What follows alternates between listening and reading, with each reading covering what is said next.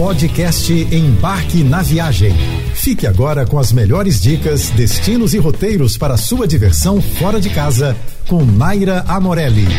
Você sabia que na Europa existe um anfiteatro onde dois mil anos atrás era possível mudar um grande cenário em questão de minutinhos? Indo mais além, era possível até mesmo mudar todo um espaço só para apresentar ao público verdadeiras batalhas navais. Se você quer saber que lugar é esse para incluir no seu roteiro de viagem, fica comigo que hoje a gente vai viajar um pouco pela história de um dos maiores pontos turísticos de Roma, o Coliseu. Mas fica comigo até o final que eu vou te contar segredinhos bem interessantes sobre o Coliseu para você não perder tempo na hora de visitar esse ícone italiano. O Coliseu é um anfiteatro flaviano e é uma das maiores e mais icônicas construções da Roma antiga. Por volta do ano 80 depois de Cristo, ele chegou a abrigar cerca de 50 mil espectadores, todos enlouquecidos por diversão, emoção e, claro, aquela pitadinha de sangue, carnificina, que era de certa forma muito comum e até respeitado naquela época.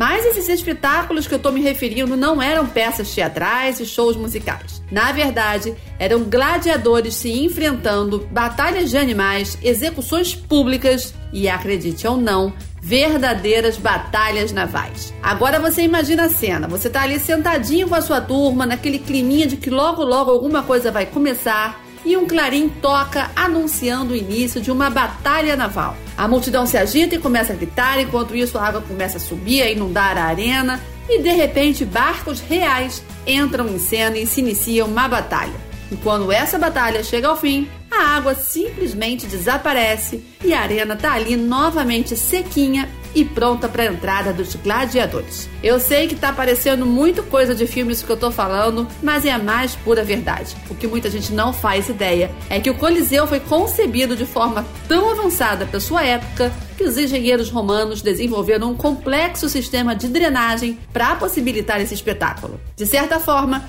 o espaço se tornava multiuso e poderia tanto ser inundado rapidamente para que navios reais fizessem parte do espetáculo, quanto serviria de arena para batalhas entre humanos ou animais. E quando esse show naval terminava, o anfiteatro era drenado e preparado para o próximo evento em tempo recorde. Mas se você acha que para por aí, calma que tem mais. Abaixo do piso do Coliseu existia um verdadeiro mundo subterrâneo chamado hipogeu, que era uma rede de labirintos, corredores e câmaras onde gladiadores e animais esperavam a sua vez para entrar na arena. E para agilizar todo esse processo, através de um sistema de elevadores, cenários inteiros poderiam ser trocados em tempo recorde, real, em pouquíssimo tempo. E uma visita ao anfiteatro, que se encontra impressionantemente preservado, é praticamente obrigatória para quem visita uma das mais incríveis cidades da Europa. E olha, acredite em mim, tem mais coisas que muita gente não faz ideia. O Coliseu guarda também um tesouro nos seus níveis mais altos, o Belvedere. Enquanto muita gente se preocupa em apenas explorar o piso principal e até mesmo o misterioso hipogeu, poucas pessoas se aventuram a subir e a desfrutar de uma vista panorâmica deslumbrante de Roma. E o melhor de tudo, por ser quase um segredinho, você pode ter momentos tranquilos bem longe das multidões. Mas fique bem atento que aqui é necessário fazer uma reserva antecipada para visitar tanto o Belvedere quanto o hipogeu. Essas visitas podem ser feitas também com um guia acompanhando ou de forma solitária, mas eu particularmente recomendo que você vá acompanhado de um guia que vai te encher de informações muito interessantes sobre cada local que você vai passando ao longo do tour. Então, na sua próxima visita, ou quem sabe logo na primeira, não perca a chance de ver Roma a partir de uma perspectiva única e histórica sentindo-se como os próprios romanos observando os jogos de um ponto de vista privilegiado. Até semana que vem.